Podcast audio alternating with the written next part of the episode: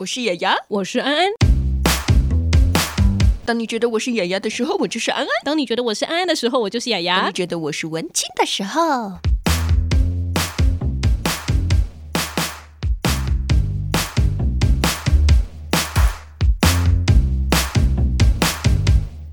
欢迎收听今天的节目。别叫我文青，我是雅雅，我是安安。嘿，雅雅，你现在人在哪里？我在家居家办公，我也是，所以其实我们今天是一个宜兰跟台北的距离，这样子录音好像也蛮浪漫的。哦，oh, 因为有一种远距离的美吗？没有远距离恋爱的感觉，电爱电爱，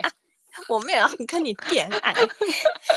好啦，其实今天我们这集的节目呢，也是有 FAM 冠名赞助的。那其实最近比较文青，在 FAM 的这个平台上面呢，有直播了好几集，我们有嗯、在录了很多节目，基本上是从。像是鳄鱼啊，有好几节节目，我们就是首先的首播呢，嗯、就是在 FAM 上面，之后呢，我们才经过一些剪辑，然后放到我们 Podcast 上面。所以不管你是从 FAM 来的群众，或者是说你原本就是我们比较文青的听众，都欢迎你们继续追踪我们。好，那今天比较文青，到底要聊什么比较文青的主题呢？今天我们真的超级文青的，我们要去到的地方呢是孤岭街，不知道大家对于孤岭街的印象是什么吼？其实我觉得，对我们来说，孤岭街的一个很大的印象就是一个小剧场。它真的是现在很多文青会出没的地方。比如说，你知道这个人，如果他常常去孤岭街，第一件事情可能就问他说：“哦，你很喜欢看剧吗？”所以呢，我们今天就直接把人家啊，我们又把人家叫出来了。对啊，我们不管是不是有没有在疫情，我们就是都会请到 很重要的角色。那孤岭街其实除了刚刚你说的这个剧场之外，其实它以前有旧书街，这也是历史使然的关系。然后甚至有一部很有名的电影呢，在讲孤岭街少年杀人事。也让大家透过这部剧来去认识孤岭街这个地方。那我们今天呢，很开心就邀请到孤岭街小剧场的行政经理小棒，还有专案企划彭泰这两位来跟大家好好的聊聊孤岭街小剧场。Hello，大家好，我是小棒。Hi，大家好，我是彭泰。哎、欸，我有个好奇点哎、欸，就是彭泰为什么要叫彭泰啊？因为以前我在孤岭街是做，一开始是做专案行政，然后是负责会员。的、嗯、呃计划，然后那时候就是我有去跟周边的一些商家谈联名这样子，联名的合作，嗯、然后就是一个像是里长一般的状态，所以彭太其实是彭 彭太太的意思是简称，但我是本人姓彭哦，这个名字超有气势的。哎、欸，那你 怎么不问一下另外一个名字？小棒也超可爱的啊。我的绰号来自有点久远啦，那已经变成是我大学时代的事情了，这样子。然后，因为我以前就是在大学的时候。就是大家都误以为我是我很会打球这样子，学校的球队棒球队这样子，于是就有人会喊我，就远远喊我说：“哎、欸，那个棒球队的这样。”然后一直简化就变成小棒了这样，好奇特哦，就是有一种阴错阳差的感觉。对对对，就是有点奇妙的一个绰号，但是因为后来就是觉得蛮亲切，就一直沿用这样子。那我们今天就是请小棒还有彭太来介绍一下孤岭街小剧场，可以大家跟我们分享一下这个剧场的故事吗？嗯，那我先简单介绍一下那个孤岭街小剧场的历史好了。其实孤岭街小剧场最早啊，就是在日治时期的时候，其实就开始有建物。那当时是作为一般的那个官舍使用。那后来就是、嗯、呃，等于是说二战之后就变成了警察局的使用用途这样子。然后一直到一九九五年，当时因为为那个行政区域重新划分，那原本的警察局的空间已经不够使用了，他们要搬去更大的空间，于是这个空间就闲置下来了。那在当时，因为差不多是八九零年代嘛，就是刚解严的时候，那当时就有一批呃小剧场运动者，他们就要求说，哎，那有这个闲置空间，我们是不是可以来争取一间来作为剧场的使用？那就在一九九八年的时候，当时的台北市政府就同意了这个，把以前的这个旧中正二分局拿来当剧场作为使用，所以从此以后，那个小剧场人士们呢，就有一个这样子的很特别的聚会的场所，这样子。我觉得还蛮酷的点是，因为以前的那个警察机关啊，在大家的心目中都是一个很严肃的地方。可是后来竟然会有剧团踏入到这个场域，嗯、最后其实我们整个都变成了一个小剧场的形式在运营当中。那这个目前孤岭街小剧场的空间里面啊，还有一些以前警局的一些小小的遗迹在吗？因为其实孤岭街小剧场在二零一四年有取得一个呃文化资产的身份，就是历史建筑这样子。那其实最主要保留的部分就是它的外观，所以它的外观目前就是跟当时的警察局是呃保持一样的状态这样子。那至于它的内部的部分，那当时就是小剧场人士去看了那个空间。之后觉得非常有特色的就是当时里面在我们目前实验剧场的后台有三间拘留室，这样，那大家觉得那个景观非常特别，这样子。于是当时虽然要把它改成剧场的时候，就是还是原样的保留它，所以这三间拘留室算是我们剧场的一个蛮大的卖点，这样子。我觉得它也是一个历史的印记啦，然后同时也觉得很有意义，也很有趣。对，那这个文青的孤岭街小剧场，它演的剧啊。大概风格会是怎么样？因为我们刚刚其实有听到一个叫实验剧，那可以跟我们大家分享一下。比如说像是现在戏剧有很多种嘛，那到底什么是实验剧呢？在演出的形式上，因为我们有所谓的外租团队，就是提供给不同的团体，他们来租用我们这个空间，然后做他们想要发表的作品。那基本上我们不会对于外租的节目去做审查的，基本上就是只要在场地空间的使用上的安全范围内，不会影响到我们整个建物的安全跟呃所有来参与人的安全，基本上我们在主题上我们是不会去给予设限的。那另外就是我们自己也有推行我们的自制节目，那像我们的自制节目，我们有呃国际交流的演出，然后我们也有针对于生长。生长者，不同生长者一起，呃，在舞台上的演出，我们有这类型的表演。然后，另外我们有对于像是电子音乐、呃，实验音乐跟实验影展的部分，就是有不同的节目的一个探索跟推广。就小剧场之前的发展来说，其实因为它早期就是本来就是在做一些比较实验性的艺术家们在就是争取这个空间嘛。那呃，我们现在经营的团队叫身体气象馆，也是延续着这样子的这个脉络，这样子在经营不同类型的节目。那我觉得总而言之，实验。应该说，其实刚才彭太也有讲到，其实我们就是开放给任何人都可以来做一个尝试，因为它是一个很低门槛的空间，它场租算是很平易近人，那它的坐席大概是在七十二席左右，所以它其实是对于团队来讲，它不会有太大的售票压力。那又加上我们不审核大家的进场的资格，所以其实各种形式的表演都有可能在那边发生。那当然，我们自己在做我们的自制节目的时候，我们也尽可能的用那样的场域、不同的空间，尝试做不同类型的跨域或者是呃不同的整合的表演，这样子。那其实像孤岭街小剧场啊，现在都是等于说是由市府这样直接委外经营。那其实。对于经营上面呐、啊，盈亏自负之外，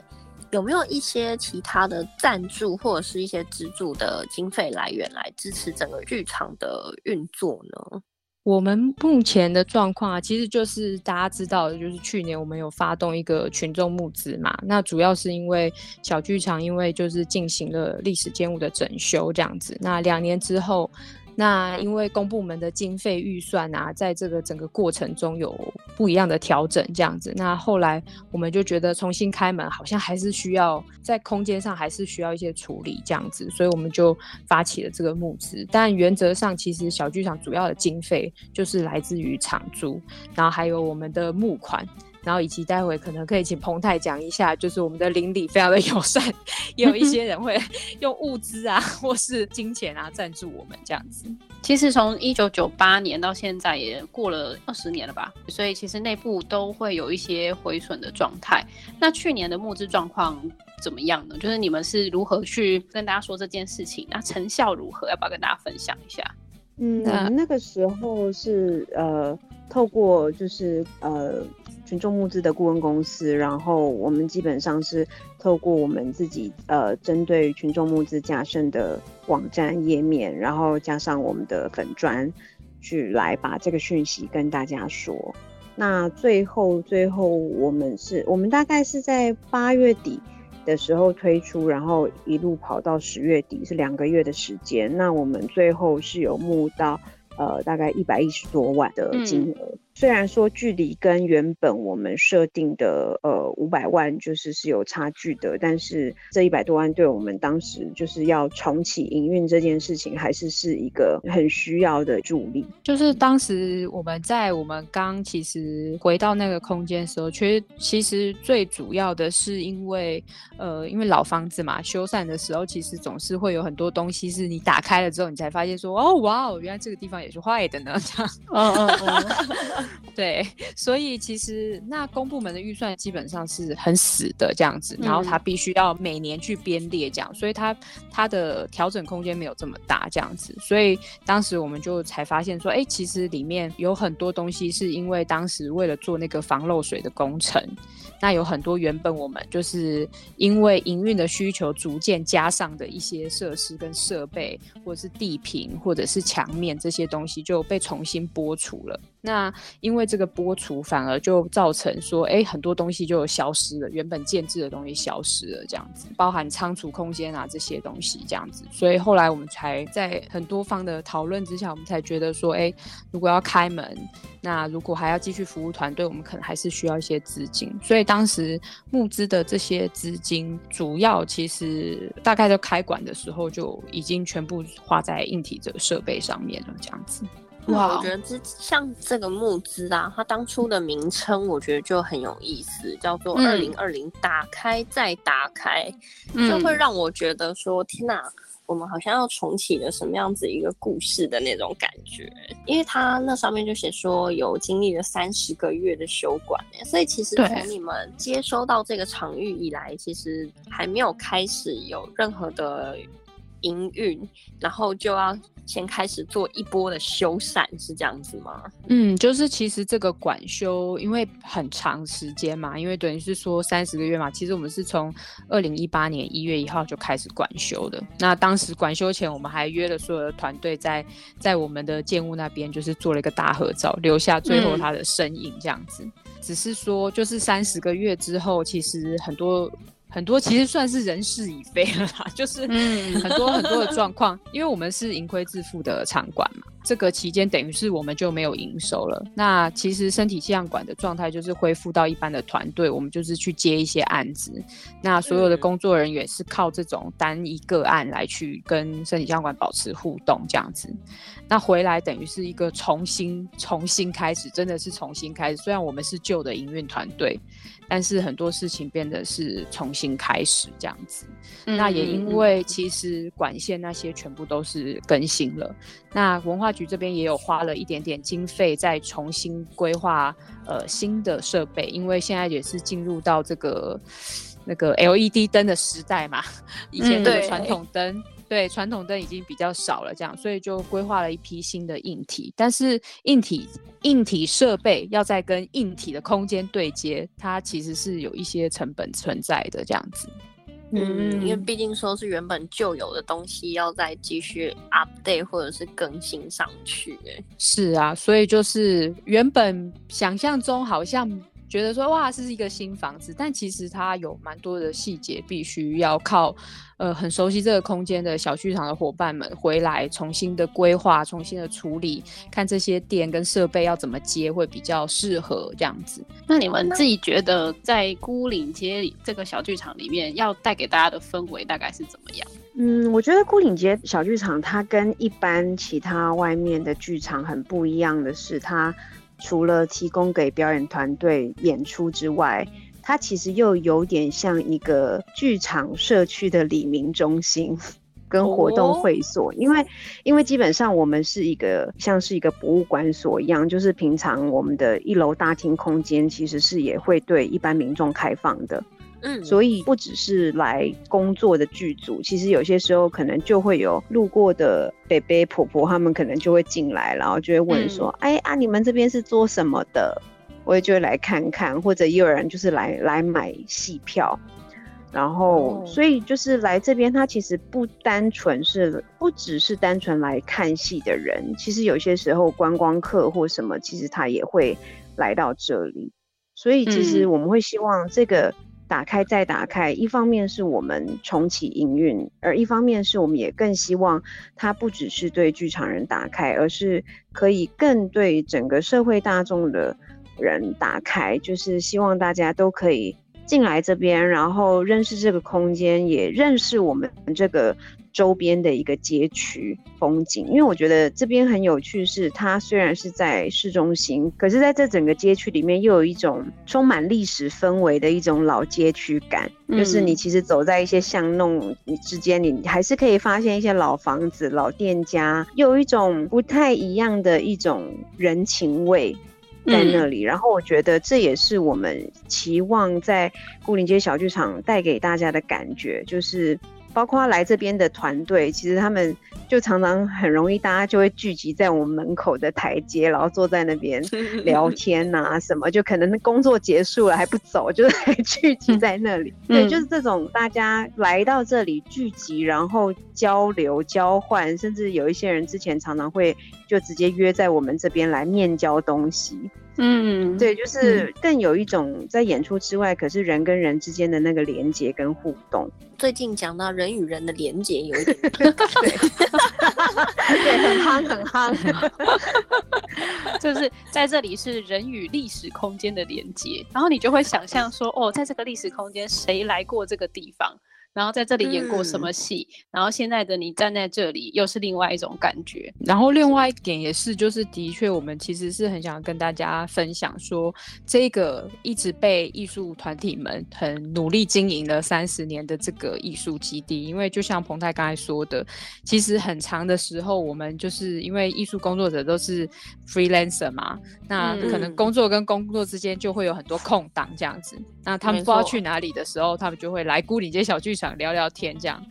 那有时候很多新的创作啊，或者是合作的关系，都有可能是在这样子的聊天过程中产生的。所以对于艺术团体来说，有一个这样子的，就是艺术社群的基地，然后去发展一些东西，这个是一个蛮珍贵的机会的。这样子，嗯、对。所以这次我们的打开也是想说，哎、欸。既然他有一个文资身份，那我们不如结合这个文资身份，让大家认识这个空间，它过去所承载的这些发展的过程，然后以及去认识这样子的艺术基地对我们的文化发展是很有需要的。这样子，其实我在你们的那个募资里面啊，还有看到一个剧场文化报，这个我也还蛮好奇的，可以跟我们介绍一下吗？文化报其实过往就是我们自制推行的刊物，然后里面的内容上会有呃。我们会请，因为我们的在我们这边的演出，我们都会请看所谓的看戏大队的观察员，就是来观看他们的演出。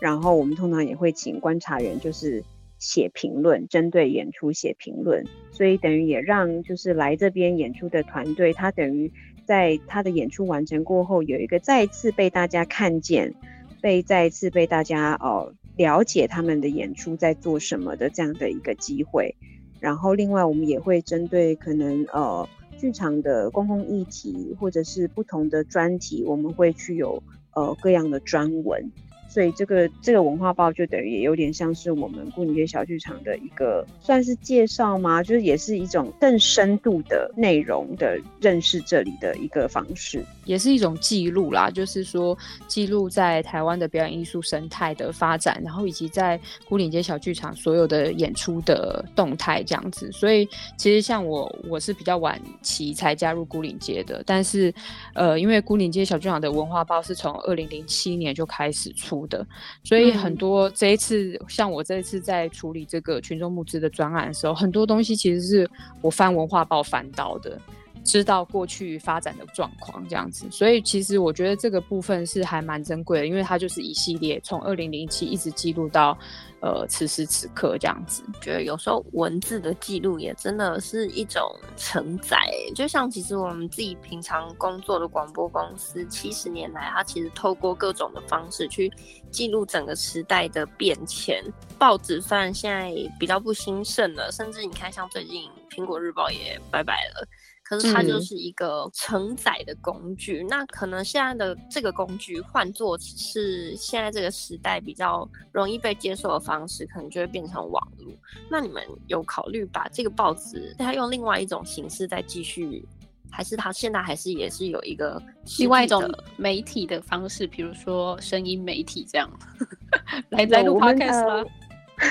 有，我们文化报呃有就是在官网上有电子版可以做下载。对，那关于你们提到的，就是声音跟 podcast 部分，其实我们真的有这样想。对，因为有觉得最近的整个 podcast 的这种风潮，跟因为关注我们这边有一些是视障族群嘛，所以我们也是希望说，哎、欸，如果是呃文化报的部分，如果能够做一个有声版，那是不是？等于也可以提供不同障别族群，他可以借由他们方便的方式来接收到我们的讯息。是啊，我觉得这个真的还蛮特别的，而且作为一个。呃，有点像文化基地的概念，它一定有很多故事值得跟大家分享，所以听到这样还蛮期待的。希望未来有机会可以听到你们的 podcast 节目。好，希望大家来赞助我们，让我们有资源可以来做这件事 情。我们再来开启另外一个募资专案。真的真的，因为我们真的是用了开馆就已经用了差不多了，现在现在因为疫情的关系，我们又必须闭馆，真的很需要大家支持。好，谢谢。其实我们最近会开始有想要访很多，也是啦，就是找很多跟剧团有关的。其实也真的是因为这一波疫情，其实对于我觉得整个艺文产业都是一个很大的冲击。所以没错。其实就是透过另外一种不同方式。其实你看，像我们原本认识的剧团，他可能从去年好不容易延到了今年，结果又因为疫情突然 特别特别的严重，他们感觉那出剧都不知道到底什么时候才要演。对，他可能要再演一年。对啊，就像我们其实像这个礼拜，因为等于是说上个礼拜啦，就是到后面才宣布嘛，就是三级警戒的状况，嗯，所以其实当时我们团馆里面也是已经有一个团队搭台准备要演出了这样子，嗯，但是真的就是在最后一刻，我们就是还是觉得说，哎，疫情的状况好像不是这么这么稳定这样子，所以还是后来就是忍痛把它取消了这样子。好，今天非常谢谢两位，我觉得疫情过后。我跟安安一定要找个时间去孤岭街小剧场，坐在那边感受一下文青的氛围。我以为你是要去感受一下被拘留的感觉，好像也可以耶。那个拘留室是可以被关在里面的吗？现在是关一些设备，那如果你想跟设备关一起，也是 OK 的哦。好像不错，我们可以去拍一组剧照。没问题，没问题，欢迎你们来。好，今天非常谢谢你们，然后也邀请大家多多认识孤岭街，那感受一下这个很棒的文青感啊。今天节目就到这边告一段落，谢谢大家收听，我们下集再见啦，大家拜拜，拜拜，拜拜，拜拜。